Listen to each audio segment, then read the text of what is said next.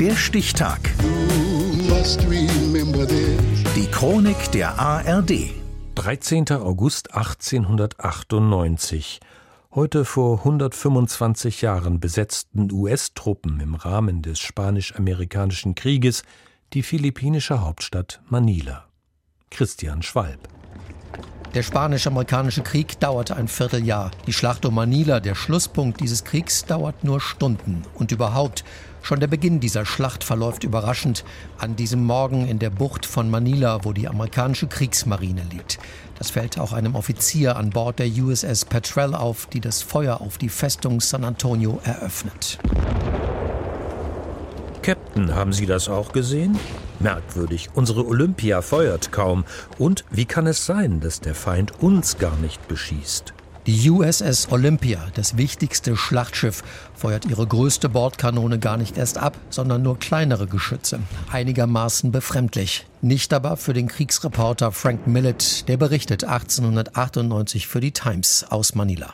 Es hatte sich im Vorfeld der Eindruck verbreitet, dass der Feind keinen Widerstand leisten würde. Im Gegenteil, er sollte sich beim kleinsten Zeichen unserer Stärke sofort ergeben. Tatsächlich haben beide Seiten am Vortag ein Vorfriedensprotokoll unterschrieben und so treffen die amerikanischen Truppen verabredungsgemäß an Land kaum auf spanischen Widerstand, als sie vorrücken. Schnell sind die Barrikaden überrannt.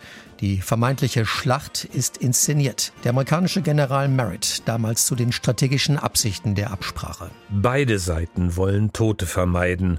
Und wir verpflichten uns, beim Vorrücken Posten einzurichten, die ausschließlich amerikanischen Soldaten den Zugang nach Manila erlauben werden und sonst keinem. Die unterlegenen Spanier verfolgen mit der Absprache vor allem ein Ziel. Sie werden lieber Kriegsgefangene der Amerikaner, als den vermeintlich brutalen philippinischen Truppen in die Hände zu fallen, die schon seit Jahren gegen die Kolonialmacht aus Europa um ihre Unabhängigkeit kämpfen.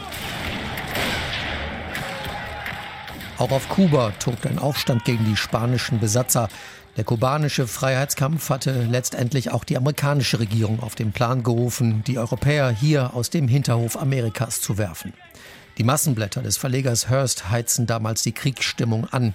Hearst selbst weist seinen Kuba-Korrespondenten an, Kriegsbilder zu liefern, später dargestellt im Film Citizen Kane. Lesen Sie vor. Nichts los in Kuba. Stop. Könnte lyrische Gedichte über die Landschaft schicken, möchte aber ihr Geld nicht zum Fenster rauswerfen. Stop. Es gibt in Kuba keinen Krieg. Stop. Wheeler, antworten Sie. Ja, lieber Wheeler, liefern Sie mir die lyrischen Gedichte und ich liefere Ihnen den Krieg.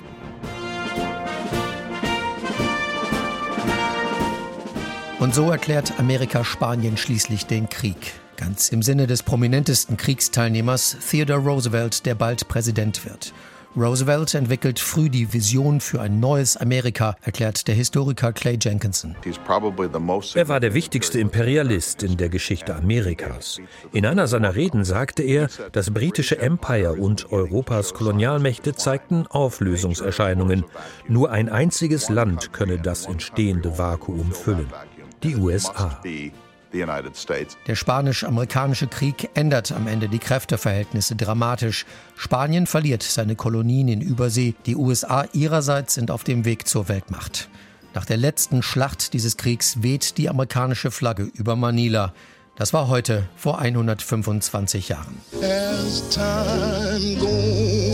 Der Stichtag. Die Chronik von ARD und Deutschlandfunk Kultur. Produziert von Radio Bremen.